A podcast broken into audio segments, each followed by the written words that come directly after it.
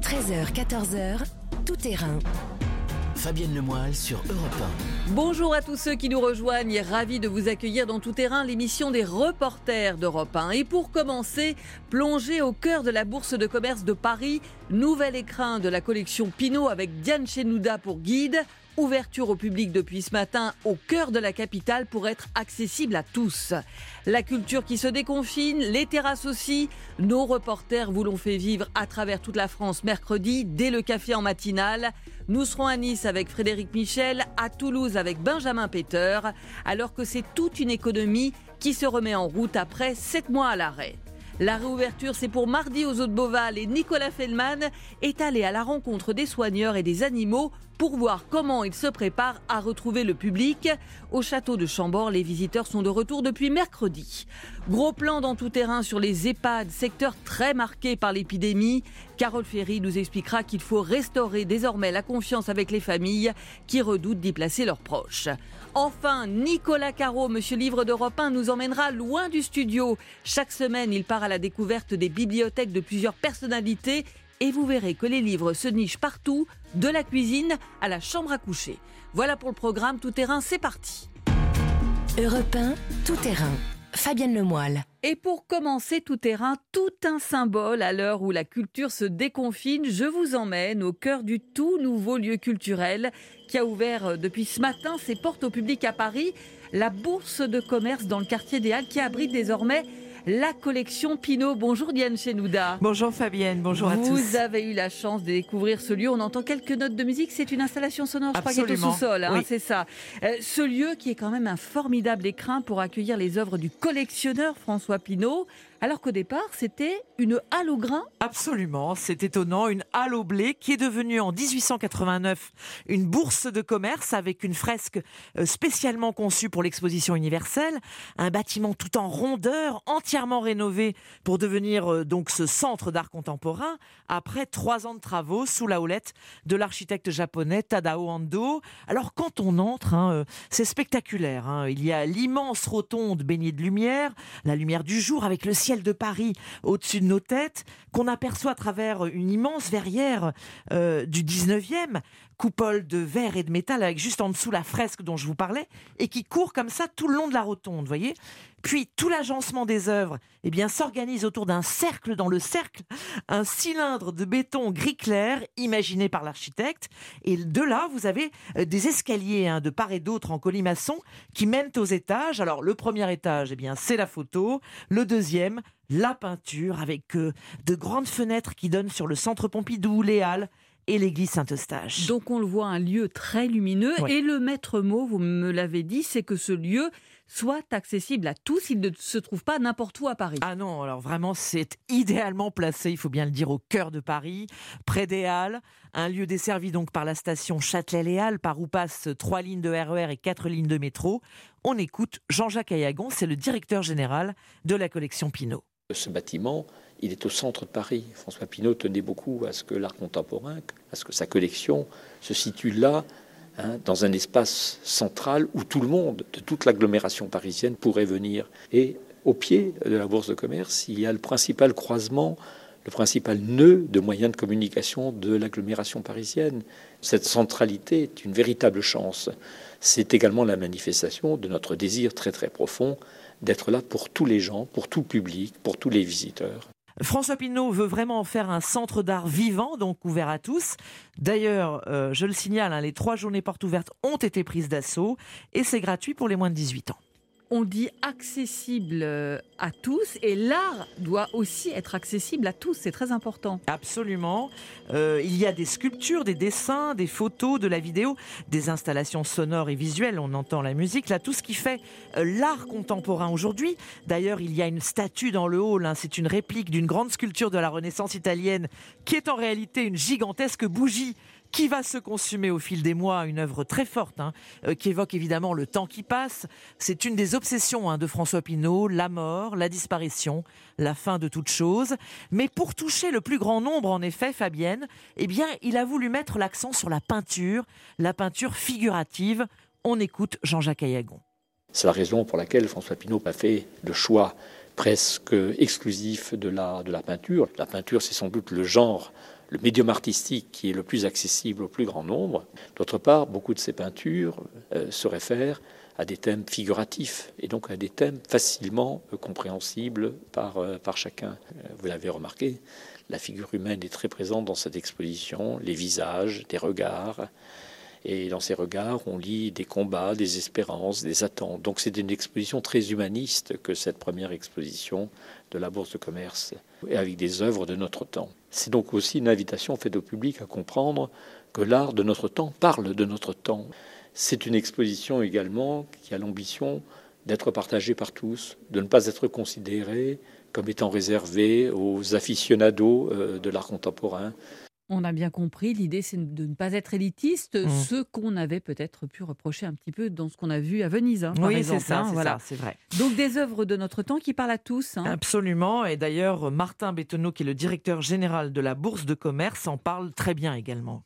Que l'un des messages de cette collection et de ce projet, c'est que l'art peut parler à tout le monde, euh, que les œuvres euh, d'aujourd'hui sont en prise directe avec les problématiques de notre temps, les problématiques de notre société, avec les questions politiques, les questions sociales, les questions raciales, les questions de genre, les questions d'identité. Euh, l'art contemporain, ça parle à tout le monde parce que ça parle de ces sujets qui sont le quotidien de tout un chacun. Alors, il y a de grands noms de l'art contemporain, hein. Bertrand Lavier, Martial Reis, David Emmons, donc c'est un artiste noir américain très connu dans le milieu. Il y a d'ailleurs beaucoup de peintres africains exposés et aussi, bien sûr, de jeunes talents. Ah, et puis on va le dire, ce musée en plein cœur de Paris, c'est un aboutissement de longues années pour François Pinault après euh, ce qu'on avait considéré comme le fiasco de l'île Seguin. Hein. Absolument. C'est vraiment l'aboutissement d'une vie, un rêve qui, se réalise hein, pour François Pinault. On le sait, il est parti ensuite à Venise pour se consoler, on va dire, et pour montrer euh, sa collection. 10 000 œuvres de 1960 à nos jours, près de 380 artistes, des artistes qu'il va voir hein, dans leurs ateliers, qu'il soutient, qu'il encourage. Il collectionne depuis les années 70, c'est devenu une véritable passion. Alors là, ça y est, il a son lieu à Paris, euh, François Pinault. Ça fait presque 20 ans qu'il attend ce moment, car son grand rival Bernard Arnault, lui, eh bien, on le sait, il a sa fondation Vuitton depuis quelques années déjà au Bois de Boulogne. Alors là, la Pinault Collection, eh bien, au cœur de Paris. François Pinault ne pouvait rêver mieux. Alors, on le voit, la culture se déconfine avec euh, effectivement euh, ce lieu qui ouvre ses portes au public aujourd'hui. Il y a un autre lieu emblématique qui a rouvert ses portes cette semaine, c'est le Louvre il y avait beaucoup d'émotions, vous m'avez dit. Ah oui, oui, vraiment, euh, beaucoup d'émotions, un moment historique. Hein, euh, écoutez, l'émotion de ces agents de sécurité qui gardent la Joconde. Ah, c'est vraiment une profonde joie. C'est monté progressivement les derniers jours. Et, euh, là, depuis ce matin, c'est voilà, on a le, cœur qui, qui, éclate de joie. Une joie énorme parce qu'on est resté quand même longtemps fermé. Le Louvre nous a manqué. Et là, vraiment, c'est avec plaisir qu'on a repris le boulot aujourd'hui. Vraiment, ça fait plaisir de retrouver euh, le Louvre euh, ouvert, de retrouver euh, les œuvres, la Joconde, les collègues, les visiteurs. Et là, on l'entend, c'est l'émotion euh, des surveillantes des salles. Hein, euh, oui, oui, où se trouve la, la Joconde, c'est pas le public. Le public qui a d'ailleurs la chance de découvrir euh, la Joconde dans des conditions extraordinaires, parce qu'il n'y a ah bah, quasiment personne. Absolument, comme on ne l'a jamais vu, puisque la jauge est très réduite. Hein.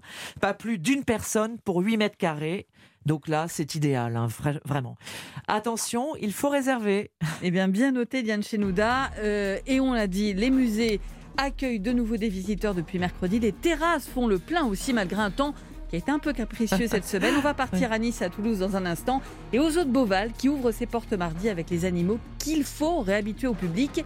Vous verrez après 7 mois de fermeture. Fabienne Lemoyle sur Europe 1. On parlait à l'instant de la réouverture des musées, symbole cette semaine aussi de la vie qui reprend, la réouverture des terrasses que les reporters d'Europe 1 vous ont fait vivre toute la journée de mercredi à travers toute la France et dès le petit déjeuner dans le sud. Frédéric Michel, vous êtes en direct de Nice ce matin. Vous, vous avez beaucoup de chance hein, puisqu'on annonce du grand beau temps pour euh, la réouverture des terrasses mais aussi des plages privées. Il y en a beaucoup dans le coin. Est-ce que les transats et les parasols sont déjà de sortie? Tout est prêt. Euh, la baie des Anges ensoleillée retrouve ce matin euh, ses parasols, matelas, transat et désormais On attend sur les plages de Galets, ici à Nice, euh, les clients. Les premiers établissements ouvrent à 9h. À la Bayeta, le bisou en niçois. Alexandre Sousse et son équipe euh, croulent déjà sous les réservations. 8 mois de fermeture, mais euh, ça y est, on ouvre aujourd'hui. on a hâte de retrouver notre clientèle. Tout a été mesuré, 1m50 entre chaque table. Pareil pour les transats et déjà complet surtout. Bonjour Frédéric Michel. Bonjour Fabienne, bonjour à toutes et tous. Correspondant d'Europe 1 dans le Sud-Est, vous avez donc été sur le pont dès la matinale avec, euh, vous me le disiez, des clients heureux. Effectivement, hein, il y avait des sourires sur, euh, sur les visages mercredi. Seuls, euh, en famille ou entre amis, ils étaient nombreux à vouloir profiter de ces premiers instants en terrasse. Et très tôt pour le café croissant du matin, ouvert 9h sur un transat. À midi, évidemment, pour le déjeuner. Et pour beaucoup, c'était un retour à la vie presque normale. C'est un bonheur retrouvé habituellement, c'est juste un petit café et là c'est le petit déjeuner complet avant d'aller travailler. Ça nous manquait énormément, vivement que tout redevienne normal. Six mois d'attente et euh, le premier café ça fait du bien en plein soleil, c'est mérité. Depuis qu'ils ont annoncé, on attend le jour pour être là et le soleil est là. On est bien content de ne pas être parisienne. Et autre lieu qui a repris vie, et combien c'est important dans votre région, les plages évidemment. Oui, ça fait partie de la carte postale. Hein. On compte sur la côte d'Azur 400 plages privées. Au total, il y en a 1500 en France. C'est donc effectivement un enjeu majeur ici. Alors c'est beaucoup d'emplois. Euh, à Nice, 14 établissements se partagent les célèbres plages de Galets. Hein. Vous les connaissez. Euh, ces restaurants, euh, bars ont tous ouvert pour ce week-end. Et le président des plagistes niçois, René Colomban, a donc retrouvé le sourire. C'est sûr, là, il y a une attente euh, très très forte, les clients n'en peuvent plus. Et tous les garçons qui sont au chômage depuis six mois et demi ne rêvent qu'une chose, c'est de retravailler, parce que là, franchement, ça commence à faire très très long. Pour une fois, on aura un petit peu d'avantage sur nos malheureux confrères qui ne peuvent pas ouvrir encore, parce qu'on a la chance d'avoir beaucoup de place sur la plage. On s'étend au maximum pour qu'il y ait la distanciation. On fait le maximum pour être à l'abri. Voilà, pour être à l'abri, car les plagistes ont une inquiétude. Être contraints de fermer en cours de saison, ce serait euh, tout simplement catastrophique. Hein. Certains ne s'en relèveraient pas, alors on mise sur la sécurité, vous l'avez entendu. Distanciation, masque, gel hydroalcoolique. À nous d'être prudents et responsables pour trinquer en terrasse. Merci beaucoup Frédéric Michel. Allez, on quitte la plage et on prend la direction de Toulouse. Bonjour Benjamin Peter. Bonjour Fabienne, bonjour à tous. Alors vous aussi, vous étiez sur le pont très tôt mercredi matin, dans la matinale, mais pas en terrasse. Vous étiez en fait auprès de ceux qui alimentent les restaurants et les cafés qui étaient quasi à l'arrêt depuis des mois. Oui, je me suis rendu euh, aux mines, hein, c'est le, marché d'intérêt national, c'est une immense plateforme logistique réservée aux professionnels. C'est là que bah, dès 4 heures du matin, les primeurs sur les marchés, les, bouchers, les commerçants peuvent s'approvisionner. Il y a aussi quelques restaurateurs, mais la plupart en fait se font livrer par ce qu'on appelle des grossistes à service complet. Ces grossistes passent avec un camion de, restaurant en restaurant pour livrer la marchandise. Autant vous dire bah, qu'eux aussi étaient au ralenti depuis quelques mois. J'ai notamment rencontré Lionel Arnay, c'est le patron de Sud-Ouest Primeur. Il avait dû mettre tout le monde au chômage partiel. Et là, depuis lundi, ça n'arrête pas. Il m'expliquait qu'il était quasiment en rupture de stock de, tomates, hein, par exemple. Donc pour lui, bah, cette reprise, c'est un peu la rentrée des classes. Normalement, on a 10 tournées sur Toulouse. Et là, on était depuis octobre avec la fermeture des restaurants, on n'en avait que deux. Tous mes collaborateurs, euh, je, les ai fait tourner euh, mois par mois pour pas qu'ils perdent la main non plus. Parce que 7 mois, ne plus préparer de commandes et tout ça, euh, on a vite perdu l'habitude, se remettre dans le rythme, c'est compliqué. Là, on a repris tout le monde de ce matin et tout est reparti. Ça fait du bien. Maintenant, il faut espérer qu'il fasse beau pour que les terrasses marchent. Et pour que vous, travaillez. Et que nous, on travaille et qu'on fasse travailler nos producteurs derrière parce qu'on est tout en bout de chaîne, et du producteur jusqu'au restaurateur. Alors on entend ce grossiste, est-ce qu'ils ont retrouvé les niveaux de commande de ce qu'ils avaient avant le Covid? Ah ben, J'en discutais avec lui, avec une autre grossiste, hein, justement également sur le, marché d'intérêt national, qui me disait que bah, ils étaient assez proches en fait de ce qu'ils avaient avant le mois de mars 2020, parce que même si les restaurants n'ont pu ouvrir que les terrasses et seulement à 50%, les restaurateurs refont tout leur stock, et notamment euh, en produits secs, mais là aussi il faut que ça dure. Et elle m'expliquait que ce qu'elle craignait le plus, cette grossiste, c'est que bah, passé l'euphorie des premiers jours, l'activité ne ralentisse un peu. Alors là, on parle vraiment de l'amont. Il y a quelques jours, vous êtes euh, aussi allé voir comment les restaurateurs se préparaient en s'approvisionnement pour remplir les assiettes, évidemment, mais aussi pour respecter les règles sanitaires. Oui, je me suis rendu cette fois chez l'un des principaux fournisseurs pour professionnels. On trouve euh, là-bas de la, nourriture en gros hein, et on achète par cagette entière là-bas, c'est le principe. Et quelques jours avant la reprise, il y avait déjà beaucoup d'activités de ce côté-là. Mais ce que m'expliquait Marc Bébic, qui est le directeur du magasin Métro de Toulouse-Sesquière, c'est que beaucoup de restaurateurs venaient pour du matériel, des machines, mais aussi euh, des verres, des assiettes et euh, même des terrasses entières pour agrandir ou juste moderniser leur offre en extérieur. Ça fait maintenant, on va dire, 10 jours qu'on sent vraiment l'activité pousser euh, beaucoup plus fortement, tout ce qui est euh, CHR, donc le matériel, et puis la terrasse, évidemment. On les parasols, les chaises, euh, les tables, hein. on sent que les clients se préparent. Alors c'est l'occasion pour nos clients bah, soit de changer leur terrasse, ou soit tout simplement d'en créer une. Puis effectivement, après 7 mois d'arrêt de, de- des cuisines, les chefs ont, constaté peut-être certaines pannes qui sont... révélées euh, durant cette période de confinement et c'est la bonne occasion avec cette longue période de fermeture de se remettre à jour. Voilà, et dans les rayons, j'ai notamment croisé Gilles, patron d'un petit restaurant à, à Mons près de Toulouse. Il a 16 places en extérieur, il a investi dans une terrasse, mais il cherchait aussi de la vaisselle là-bas, parce qu'avec euh, un couvre-feu à 21h, il ne peut pas proposer la même chose qu'habituellement. Il faut là aussi se réinventer. J'ai racheté une terrasse et là je prends deux trois trucs pour, euh, pour égayer un petit peu le, le retour des clients. Quoi. Ouais, des plateaux pour faire de la charcuterie parce qu'on ne va pas pouvoir faire des pizzas le parce que euh, ça va être compliqué, les gens ils arrivent trop tard hein, et euh, on se replie sur de la charcuterie, euh, des tapas, c'est comme ça. Quoi. Et l'autre incertitude, évidemment, c'est la météo. Oui, tout le monde a les, yeux rivés euh, sur le, sur le ciel, sur cette météo. Et du coup, l'un des produits phares, ce sont les parasols étanches ou même euh, les tonnelles. Beaucoup se sont équipés, ont profité des derniers jours de confinement pour faire les fameux travaux, pour surtout ne pas se faire surprendre et ruiner cette reprise à cause d'une averse. Effectivement, la prochaine étape, ce sera le 9 juin, avec normalement le couvre-feu qui va passer à 23h. Merci beaucoup, Benjamin Peter. Merci, à bientôt. Alors, autre lieu qui attendait avec impatience d'accueillir de nouveau du public, c'est notamment le zoo de Beauval. Et vous allez l'entendre, il y a eu beaucoup de naissances pendant ces 7 mois d'ouverture. On en parle dans un instant. Fabienne Lemoyle sur Europe 1. Alors, on vient de voir comment on a vécu dans le sud ce déconfinement. On va voir maintenant comment des lieux très touristiques se sont préparés à cette réouverture après des mois en hibernation. Bonjour Nicolas Feldman. Bonjour Fabienne. Déjà, juste un mot avant de partir avec vous en Val-de-Loire. Je crois que vous avez vécu, vous, la réouverture des terrasses à Paris, alors? Alors, moi, j'ai choisi euh, mercredi de me rendre dans le deuxième arrondissement, rue Montmartre. Alors, pourquoi j'ai choisi euh, la rue Montmartre? Tout simplement parce que c'est là que j'avais déjà couvert les derniers verres avant l'entrée en vigueur du, du couvre-feu euh, à la mi-octobre. Et donc, eh ben, je voulais retrouver un petit peu tout ce monde. Alors, ce qui m'a marqué déjà, bah, bien sûr, c'est euh, ces rues pleines de vie, ces extensions de terrasses sur les trottoirs tous ces visages bien sûr démasqués avec ces sourires, mais euh, aussi ce qui m'a marqué le plus, euh, ça a été le civisme des Ah oui. Parisiens en fait. Ça et là, vous avez vu sûrement sur les réseaux sociaux euh, des bars, des restaurants qui ont poussé un petit peu au-delà de 21h, mais globalement là où là où j'étais mercredi, et ben moi j'ai pas vu d'excès, donc toutes ces terrasses, toutes les tables, tout était rentré à, à 21h30, et donc il y avait plus grand monde dans la rue au-delà de 21h30. Voilà, du civisme à Paris, enfin en tout cas dans certaines rues où vous étiez. Alors Nicolas, vous êtes parti en reportage plusieurs jours en Val-de-Loire pour voir comment des sites qui avaient été mis en sommeil pendant des mois se préparaient à rouvrir. Première étape, le zoo de Beauval, qui va de nouveau accueillir du public à partir de mardi, juste après le week-end de la Pentecôte. Lisa va pointer avec sa main gauche son index vers la bouche de Paco. Elle va dire le mot bouh. Les otaries n'ont rien oublié des consignes. Plus de six mois de fermeture au seul contact des soigneurs. Il faut maintenant les réacclimater à la foule. Les animaux sont plus du tout habitués aux visiteurs. Ça fait quelques semaines qu'on recommence à leur mettre les musiques de spectacle. On voit que ça n'a pas d'impact sur elles. On fait beaucoup de séances au niveau des vitres aussi pour les habituer aussi à voir du monde passer parce que ça fait quand même quelques mois qu'elles n'ont vu personne. Donc on les réhabitue vraiment petit à petit.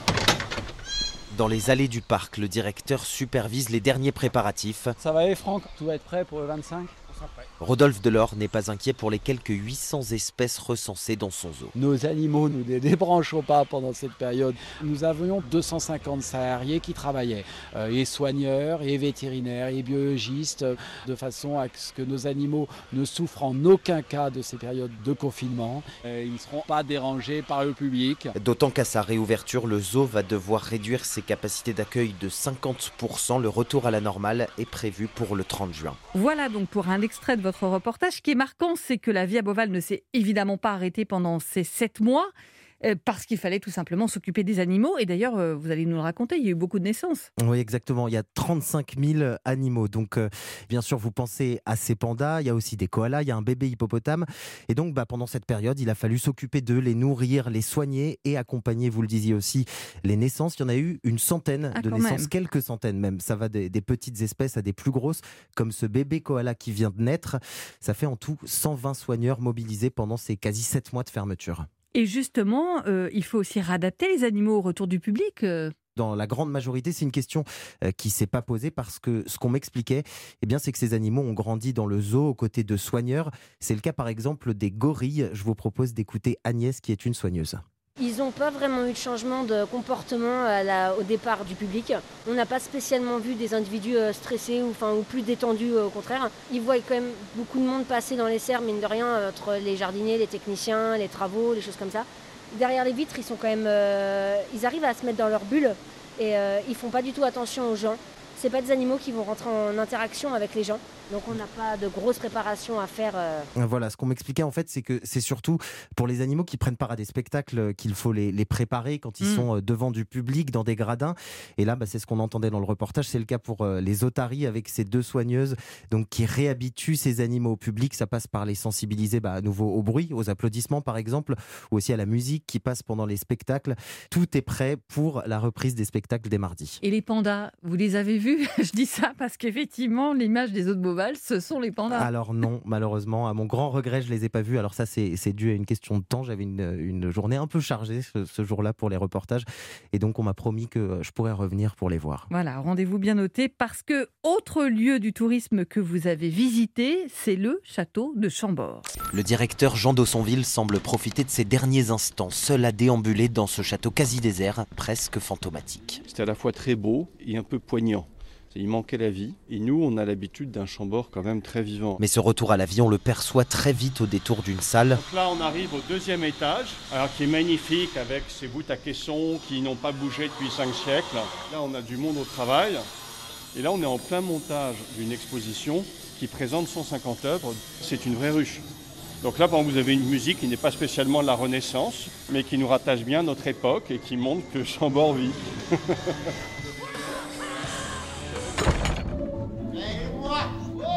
Ce chambord renaissant, on le retrouve aussi à l'extérieur. Les anciennes écuries du maréchal de Saxe accueillent les spectacles équestres. Frédéric Sanabra, dirigeant de la société Pégasprod. Les chevaux sont pas rouillés. Il y a beaucoup de changements de costumes. Mais juste derrière, il y a une scène de comédie, par exemple. Tout ça, faut que ça se calme. Ah, ils seront très bien entendus, heureusement d'ailleurs. C'est un peu la belle au bois dormant que vous avez découvert en oui, fait. hein. c'est- c'est exactement ça. Alors, ce qui est marquant avec le château de Chambord, c'est que les jardins ont rouvert au public. Les parkings, donc, quand on arrive, ils sont pleins. Mais personne donc ne peut entrer dans ce château. On était euh, là dans les derniers préparatifs, en train de cirer les parquets avec très peu de monde dans ces salles qui résonnent. C'est un peu le retour en fait au Chambord d'avant, comme l'explique le directeur Jean Dossonville. Le confinement, en fait, ce, ce Chambord déserté, relégué, qui était en fait le Chambord de toujours, qui était un Chambord un peu abandonné et fantomatique, où on avait l'impression d'entendre des, des présences surgissant du passé. Il y avait quelque chose de très romantique euh, dans tout cela. C'est aussi euh, Chambord. Donc c'est mercredi que le château a rouvert ses portes au public. Premier bilan? Ben, C'est un bilan positif puisque d'habitude, le château de Chambord peut accueillir 3000 visiteurs. Et là, on a eu 1000 personnes qui sont entrées dans ce château de Chambord. Merci beaucoup Nicolas Feldman pour Merci cette promenade en Val-de-Loire. Merci à vous. Europe 1. On marque une pause et dans un instant, gros plan sur les EHPAD durement touchés par l'épidémie et qui doivent renouer le lien de confiance avec les familles. C'est l'un des secteurs qui a été le plus touché par l'épidémie, les EHPAD. Près de 27 000 décès parmi les pensionnaires de ces établissements, une mortalité qui heureusement a chuté depuis la vaccination. Un secteur qui a aussi été marqué par l'isolement des pensionnaires au plus fort de l'épidémie pour éviter les contaminations, mais ce qui a parfois plongé des familles en plein désarroi. Bonjour Carole Ferry. Bonjour Fabienne, bonjour à tous. Du service économie d'Europe 1, c'est vous qui avez enquêté sur ces établissements qui aujourd'hui doivent, on le verra, restaurer le lien de confiance avec les familles qui s'inquiètent de ce qui pourrait se passer pour un proche si jamais un nouveau confinement était décidé. Lien d'autant plus capital à restaurer qu'il n'y a jamais eu aussi peu de pensionnaires dans les EHPAD. Oui, alors euh, il n'y a pas de chiffres, hein, mais tous les professionnels le confirment. On est euh, sur un taux de vacances record. Le CINERPA, qui est le principal syndicat des maisons de retraite, avance le chiffre de 90% de taux d'occupation. C'est impossible à confirmer. D'ailleurs, l'autre fédération du secteur, la FNADEPA, demande une évaluation au gouvernement pour avoir des chiffres fiables. Enfin, une chose est sûre, c'est une vraie tendance au point d'ailleurs que certains établissements baissent les prix. C'est d'ailleurs de là qu'est partie votre enquête à partir d'un témoignage. Oui, au départ, c'est un ami qui m'a parlé de ce qui lui était arrivé avec sa mère. Il cherchait euh, une place en EHPAD en région parisienne. Forcément, il s'attendait au parcours du combattant, des mois d'attente, des maisons de retraite hors de prix. Et puis la surprise quand il a passé son premier coup de fil. Écoutez. J'ai appelé pour prendre des renseignements. Et assez rapidement, au bout de 10 secondes, on, ben, on me dit que la chambre, en fait, qui était à 100 euros à la base, on pouvait me la faire à 80 euros. On passe de 3000 euros à 2500 euros le mois. J'ai été surpris par le prix que tout de suite on m'a donné parce que je pensais que le prix des chambres, en fait, était fixé. On pouvait pas transiger sur les prix. Et en fait, sans même négocier, c'est eux qui le proposent. Voilà, et quand j'ai commencé à fouiller, je me suis rendu compte qu'effectivement, il y avait euh, beaucoup moins de demandes. Alors attention, à hein, tous les EHPAD ne cassent pas les prix, ça reste euh, même assez marginal. Mais un directeur de maison de retraite m'a lui-même confié, en ce moment c'est sûr, il ne faut pas hésiter à négocier. Alors, ça peut effectivement étonner hein, de devoir faire euh, ce marchandage en quelque sorte, mais il faut comprendre que dans ce secteur, il y a une logique économique à baisser les prix pour offrir le même service. Oui, parce que le taux de remplissage est crucial en fait pour ces établissements. D'abord, quand vous passez sous les 95% de taux d'occupation, l'assurance maladie baisse ses dotations pour les soins. Et puis, euh, contrairement à ce qu'on pourrait penser, ces établissements euh, ne gagnent pas de l'argent euh, tout de suite, hein, pas sur toutes les places, mais uniquement sur les dernières chambres. Donc, c'est tout l'équilibre financier de ces établissements en fait qui est fragilisé. Alors, pour le moment, pas de souci parce que l'État compense le manque à gagner. Là-dessus, tous reconnaissent que le gouvernement est vraiment là pour les accompagner, mais ça ne pourra pas durer éternellement. Il y aura forcément un moment où il faudra retirer la perfusion. Alors on le comprend bien, pour attirer de nouveaux résidents, de nouveaux pensionnaires, il faut restaurer une confiance, et là ce n'est pas simple, surtout après la crise sanitaire qu'on vient de vivre et qu'on traverse encore. Mais bien sûr, franchement, aujourd'hui, quand on vous dit euh, EHPAD, maison de retraite, on a tous en tête euh, l'image de ces clusters dramatiques dans des euh, établissements dont l'image n'était déjà pas très bonne avant, il faut bien l'avouer. Forcément, ça aide pas. Les familles ont un peu l'impression d'envoyer leurs proches dans la gueule du loup, donc il faut rassuré. Et c'est pour ça que le secteur martèle que désormais 90% des résidents sont vaccinés. Il y a vraiment euh, un taux d'immunité énorme. Et ce qu'il faut bien comprendre, c'est que les établissements ont été touchés de manière très aléatoire. Ça n'a rien à voir en fait avec euh, la qualité des lieux. C'est comme nous, hein. je suis sûr que vous connaissez des gens euh, extrêmement prudents qui se lavent les mains tout le temps, qui respectent toutes les règles, qui ne sortent quasiment pas et qui pourtant sont tombés malades, et puis d'autres qui sont euh, beaucoup moins prudents euh, et qui ne l'ont euh, toujours pas attrapé, eh bien c'est pareil pour les maisons de retraite, et les plus touchés le payent encore aujourd'hui. Alors, au-delà de l'image, qu'est-ce qui freine les familles? Eh bien, c'est de placer leurs proches et de ne plus pouvoir leur rendre visite ensuite. Il y a encore une semaine, dès que vous aviez un cas de Covid dans un EHPAD, il fallait interdire toutes les visites. Maintenant, c'est passé à trois cas, mais ça reste encore euh, trop, selon Florence Arnaïs-Momé. Elle est déléguée générale du CINERPA, le syndicat national des maisons de retraite. Ça, ça nous pose un vrai problème parce que nous, nous avons tout à fait aujourd'hui la capacité, la possibilité euh, de euh, prendre en charge plusieurs résidents Covid dans leur chambre et de laisser l'ensemble des résidents vivre leur vie à l'extérieur de leur chambre et bien évidemment permettre également les visites des familles. Nous pensons véritablement que le fait qu'il y ait encore des restrictions de visite, notamment euh, par rapport aux familles, eh bien, évidemment, bloque les entrées. Nous voyons bien aujourd'hui que des familles s'empêchent de placer leurs parents en EHPAD de peur que de nouvelles restrictions leur soient opposées. Nous trouvons ce protocole encore trop restrictif euh, et nous souhaitons encore la suppression de tout protocole. Bon, mais alors en fait, en dehors de ce point, le protocole euh, qui est en vigueur depuis mercredi dernier vise vraiment à redonner beaucoup plus de liberté aux résidents. Il dit euh, clairement qu'ils ont le droit d'aller et venir comme tous les citoyens, qu'ils ont droit aux visites en chambre, aux sorties en famille, qu'on ne peut plus imposer des plages horaires de visite aux familles, bref, qu'ils ont le droit à une vie un peu plus normale. Ça veut dire quoi, Carole? Ça veut dire que certains établissements en font encore un peu trop, même si ils disent effectivement que c'est dans un souci de limiter les contaminations, parce qu'on l'a vu, même avec des pensionnaires vaccinés, on a vu réapparaître des cas dans certains établissements. Oui, euh, vous en avez par exemple qui continuent à mettre du plexiglas lors des visites, alors que les pensionnaires euh, étaient vaccinés. En fait, l'ancien protocole laissait pas mal de place euh, à l'interprétation. L'excès de zèle de certains a parfois donné l'impression d'avoir des EHPAD prison, et ça, ça a été un vrai problème quand même pour l'image de ces établissements. Il faut donc euh, renouer avec la confiance. Enfin, c'est quand même euh, un sacré challenge. Merci beaucoup, Carole Ferry. Merci à vous, Fabienne. Europe 1. À suivre, je vous emmène dans les coulisses de l'émission de Nicolas Caro, La Voix et Livre. Nicolas qui chaque semaine sort du studio pour aller à la découverte de la bibliothèque d'une personnalité. Et cette bibliothèque n'est pas toujours dans le salon. Fabienne Lemoyle sur Europe 1. Et pour terminer, vous le savez, nous aimons dans tout terrain vous faire découvrir les coulisses des émissions d'Europe 1 et particulièrement celles qui s'évadent du studio. Alors la semaine dernière, nous étions en balade avec Pascal Clark et aujourd'hui, gros plan sur l'émission qui met à l'honneur les livres tous les dimanches à 14h sur Europe 1. La voix et livre continue, il est temps de quitter un peu ce studio. Nous partons donc chez un grand lecteur, Bruno Solo.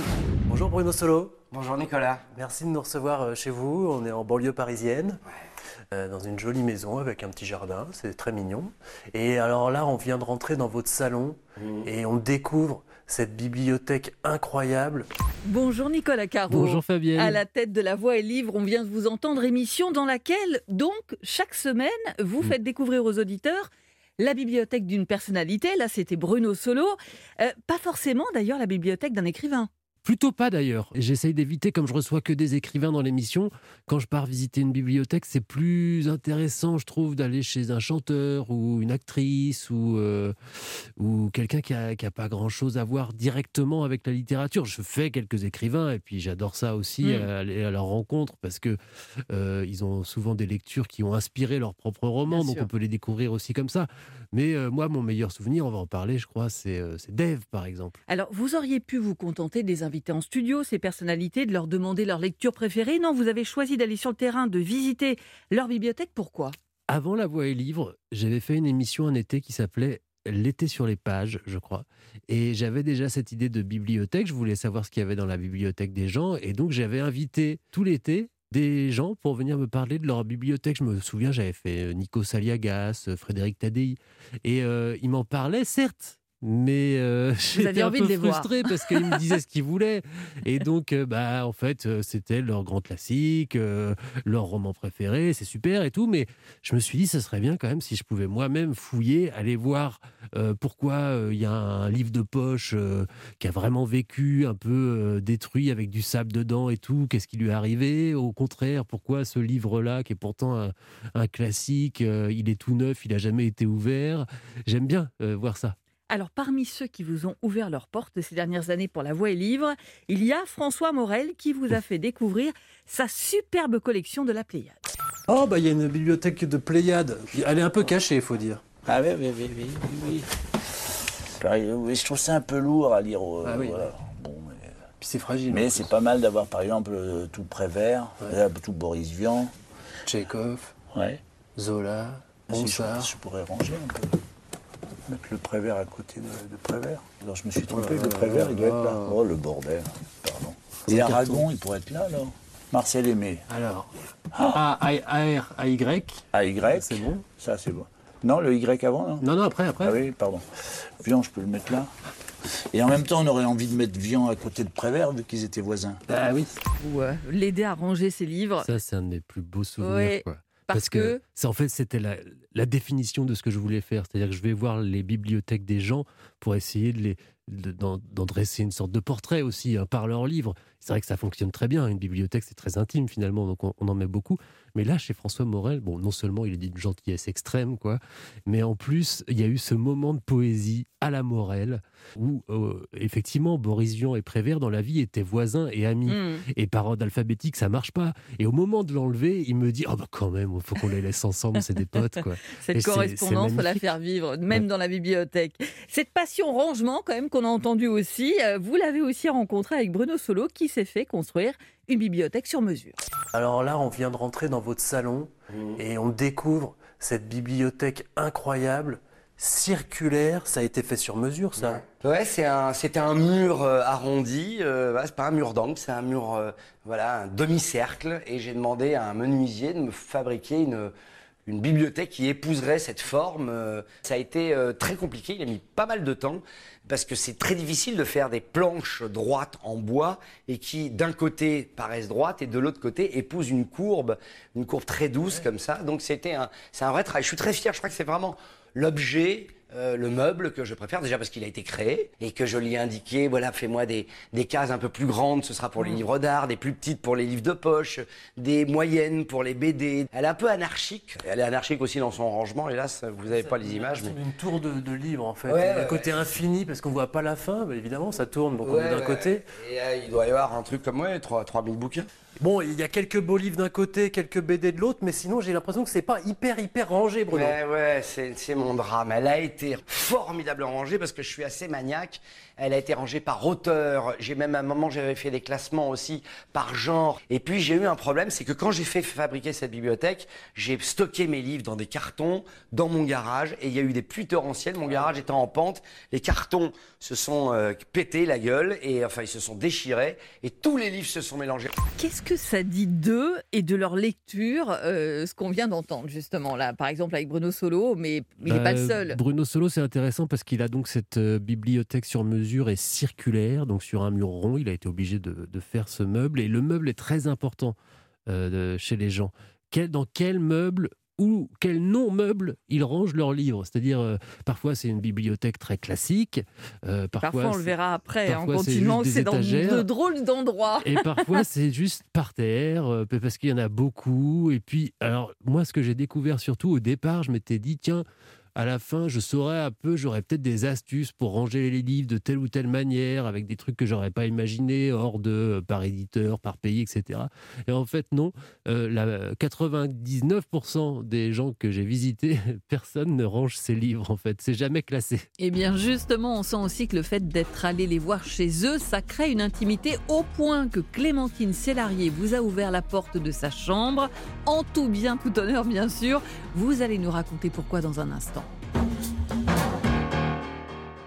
Toujours avec moi Nicolas Caro, que vous retrouvez tous les dimanches à 14h pour La Voix et Livre, et qui, on le disait, sort du studio pour nous faire découvrir la bibliothèque d'un comédien ou d'un chanteur. Et vous le disiez, Nicolas, les livres ne sont pas toujours dans le salon. C'est comme cela que vous vous êtes retrouvé, je le disais en tout bien, tout honneur, dans la chambre de Clémentine Sélarié. Bon, bah, merci beaucoup Clémentine Sélarié, parce que j'ose pas vous Je voulais vous demander de nous faire- visiter votre chambre. Donc, euh, Oh, bon. venez, Ah, parce c'est que vous êtes gentil. Bon, bah, ouais. Et juste comme ça pour voir, euh, vous venez, hop, et puis vous partez. Ouais, d'accord. Parce que sinon, vous allez avoir une Sauf attaque. si je vois vraiment un bouquin qui m'interpelle, quoi. Non, mais vous allez rigoler, hein, mais euh, voilà, hein, vous dites à personne surtout. D'accord? Donc vous avez vu, il y a plein de bouquins là. Mais oui, où est-ce que vous dormez? Mais je dors là. Pour À côté de vos bouquins. Alors voilà, La Falaise, au pied de la falaise, by Moko. Ça, c'est un cadeau que j'ai eu pour mon anniversaire. C'est une BD qui est très belle sur l'Afrique et tout ça, sur un village en Afrique. Clémentine, c'est quoi ce vieux bouquin là? Quoi Où? Bah, Ah, ça, c'est moi qui écris. C'est moi qui écris la- l'adaptation. C'est beau, hein C'est des vieux bouquins en parchemin. Ah ouais, c'est Oh, il est gentil, Julien, il n'ose pas regarder. Mais viens, Julien, c'est le technicien, Ne l'ingénieur du son. vous- Viens, Il y a. John Cassavetes, des DVD, il y a... C'est vrai que le lit à baldaquin est impressionnant. On s'en va, on s'en va. Chut, On peut pas. Regardez pas. Hein. C'est incroyable cette scène. C'est comme ça, à chaque fois que vous débarquez, il y a un Oh. côté un peu improvisation en fonction Bah, d'endroit. c'est assez symptomatique de ce qui se passe. C'est-à-dire que j'arrive, on se connaît pas. Moi, je fais pas dans le cinéma et dans les trucs comme ça, donc je ne connais pas ces gens. Et j'arrive, je, vi- je viens chez eux quand même, c'est pareil. Et euh, parfois, bah, comme Clémentine Sélarié, elle a une petite maisonnette et euh, au rez-de-chaussée, elle a une petite bibliothèque. Et puis elle me dit, et puis regardez sur la table basse, j'ai descendu une dizaine de livres que j'aime beaucoup, mais qui sont dans ma chambre. Mais je vais quand même pas vous faire rentrer dans ma chambre. Bah si. Donc je dis bah ok, bah, je vais pas quand même insister. Et on commence, etc. Et en fait très très vite, soit on commence à me tutoyer, soit on commence à me faire des confidences. Et il y a en fait par les livres, il y a une sorte comme ça de, de, de lien qui se crée. Et à la fin, bah, Clémentine Sélarié me dit euh, bah, allez venez euh, montez dans la chambre. Et je donc avec montrer. Julien Or, qui Ah, vous accompagne Julien. très souvent dans vos balades dans les bibliothèques. hein, voilà. Euh, et puis il y a ceux dont les lectures ont changé le cours de leur vie, comme le chanteur d'Ève. Par exemple, Dostoevsky, qui est un de mes écrivains, quand j'étais adolescent, fait partie de ceux qui m'ont fait un peu partir. Parce qu'il y a des gens qui, qui vous donnent envie de voyager. C'est à cause de Dostoïevski que vous avez tout C'est quitté. euh, plusieurs, euh, plusieurs auteurs. Et il y avait évidemment Jacques Kerouac, On the Road, sur, la route en français, qui m'ont donné envie. Il y a un écrivain hollandais qu'on peut trouver en français, qui s'appelle Cees Notenboom, qui a écrit un livre, Philippe et les autres.